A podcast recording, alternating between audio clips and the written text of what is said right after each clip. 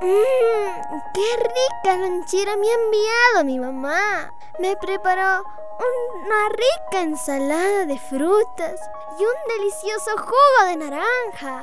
No puedo esperar por comerlo. Mmm, mira lo que trajo esa niña rara. Sí, ha de estar muy rico. Seguramente. Le hay que quitar su lonchera. Mejor hay que quitarle en la salida porque ahorita están los profesores y nuestras compañeras. Sí, mejor. Le quitamos su lonchera en la salida. Sí.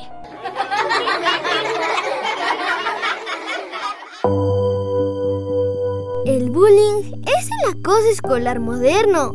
Ocurre a diario en todos los ámbitos sociales. Se trata de una conducta violenta, agresiva, intimidatoria hacia un compañero o compañera del colegio. En pocas palabras, es una violación de los derechos de las niñas, niños y adolescentes. Bueno, los signos de alerta ante el bullying es de que hay cambios de cambios de comportamiento en la persona que está sufriendo bullying. Por ejemplo, ya no está tan alegre, ya no quiere ir al colegio, baja su rendimiento, no quiere relacionarse con los demás, eh, quiere que lo saquen del colegio, eh, baja de peso, este, tiene pensamientos suicidas, eh, piensa que, que no lo quieren y bueno, sobre todo en la casa ya no es, ya no habla, no dialoga con nadie, está muy callado, se encierra. Bueno, son algunos de los síntomas, ¿no? Que podemos observar en la persona que sufre bullying.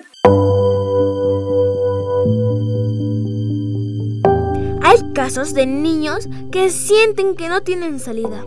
La ley número 29719 que promueve la convivencia sin violencia en las instituciones educativas y ante casos de bullying no atendidos, Indecopi se encarga de sancionarlos y multarlos. También en las instituciones educativas particulares nos dicen las normas legales que deben contar con un profesional en psicología que esté debidamente habilitado para tratar estos casos. Aquí el rol de los padres y de las entidades educativas es fundamental. En primer lugar, eh, los padres lo que tienen que estar haciendo es permanentemente estar en contacto, ¿no? Este, y en comunicación con los chicos, estar supervisando eh, de repente las redes sociales en las que están activos, eh, comunicarse con ellos para ver cómo están, cómo se están sintiendo, pero también estar alertas a diferentes indicadores que pueden generar los niños para saber que mm, de repente este niño está siendo víctima de bullying. Al respecto, los niños del programa Entre Escolares conversamos con la psicóloga Berta Quien resaltó que el bullying es un problema que afecta a la autoestima de los niños, adolescentes y jóvenes. Por eso es importante trabajar sobre el estado mental de las víctimas y victimarios para reducir los casos de bullying en la región. Simplemente eh, tomar en cuenta que tanto la víctima como el victimario tienen problemas y problemas de salud mental. Entonces lo que tenemos que trabajar en la sociedad en general es la prevención de la salud mental para que no ocurra este tipo de problemas en, no solo en los niños, adolescentes, también en adultos, también porque está bullying laboral, también en el, en el trabajo se da también.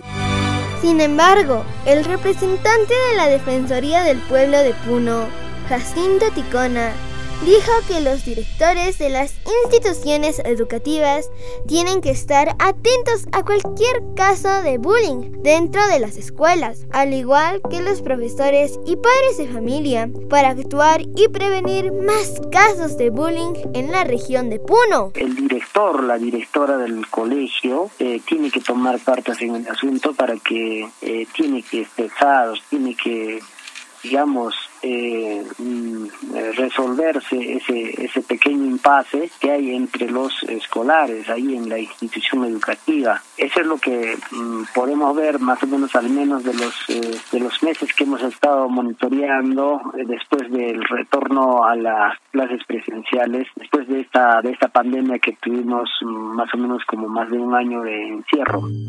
En conclusión, se puede dar en cualquier etapa de nuestras vidas. Por eso es importante que no seamos indiferentes. No es un juego. ¿Y tú? ¿Estás consciente de las graves consecuencias emocionales que puede traer el bullying en la vida de una persona?